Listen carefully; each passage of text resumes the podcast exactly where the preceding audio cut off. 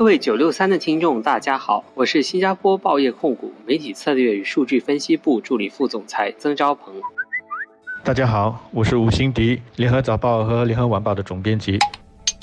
今天跟大家讨论的新闻是，环境局收紧十四卫生条例，加重食品卫生违例事件的惩罚措施，以及通过其他举措提高执照被暂时吊销的餐饮业者。恢复营业的门槛。根据上星期五生效的措施，加重后的惩罚意味在环境公共卫生法下触犯食品卫生条例的业者，初犯将面对最高一万元的罚款，重犯将面对最高两万元的罚款，监禁最长三个月或者两者兼施。其他新举措包括必须在内部指定食品卫生员 （Food Hygiene Officer） 通过食品卫生课程的鉴定并上复习课程，才能恢复营业。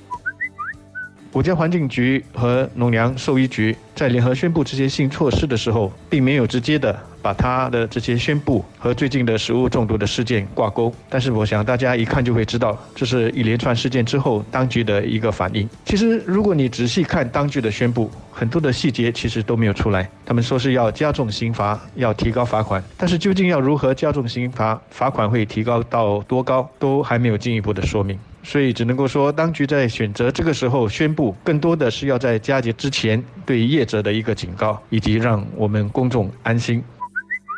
的确，作为一个消费者，因为有了这一连串的食物中毒事件，我的心是有一些不安的。最近呢，我们早报送暖的一个活动，也同样安排了自助餐来招待视障的朋友。他们当中有不少是年长者，所以我事前就很担心，心中在念说，千万不要发生食物中毒的事，也提醒同事要注意卫生。还好，最后是什么事都没发生。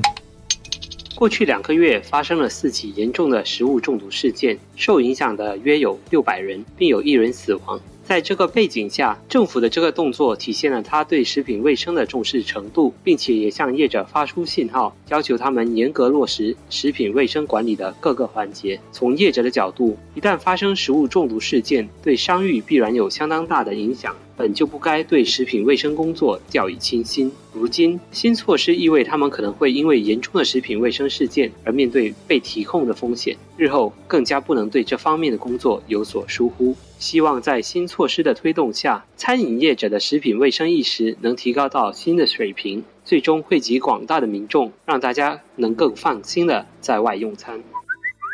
在这之前。我也曾经跟一些餐饮业者讨论过食物卫生还有环境卫生的这个课题。他们告诉我，有时候呢，一些情况他们其实是很无辜的。按他们自己的说法，老鼠和蟑螂都是有脚的，会跑来跑去。所以有时候呢，不是他们自己的厨房不卫生，而是隔壁的厨房不卫生。那么偶尔这些老鼠和蟑螂就会跑到他们的厨房来了。他们或许有他们的苦衷，但是为了广大公众的健康，我们的业者对食物卫生和安全的这个重视是不言而喻的。这是所有业者的集体责任。不能够有任何的借口。实际上，《联合早报》在十二月十号的社论中就提到，考虑到大部分国人有在外用餐，还有享用这个外卖的这种习惯，加强食物卫生的措施就显得更重要了。对于发生多项严重食物卫生疏漏的事件，当局可能必须要考虑对业者施予更严厉的惩罚，延长吊销执照的这个期限，并且在确保业者达到更严格的卫生要求之后，才能够允许他们恢复营业。所以我说呢，当局。最新的这个宣布，我们应该给他一个赞。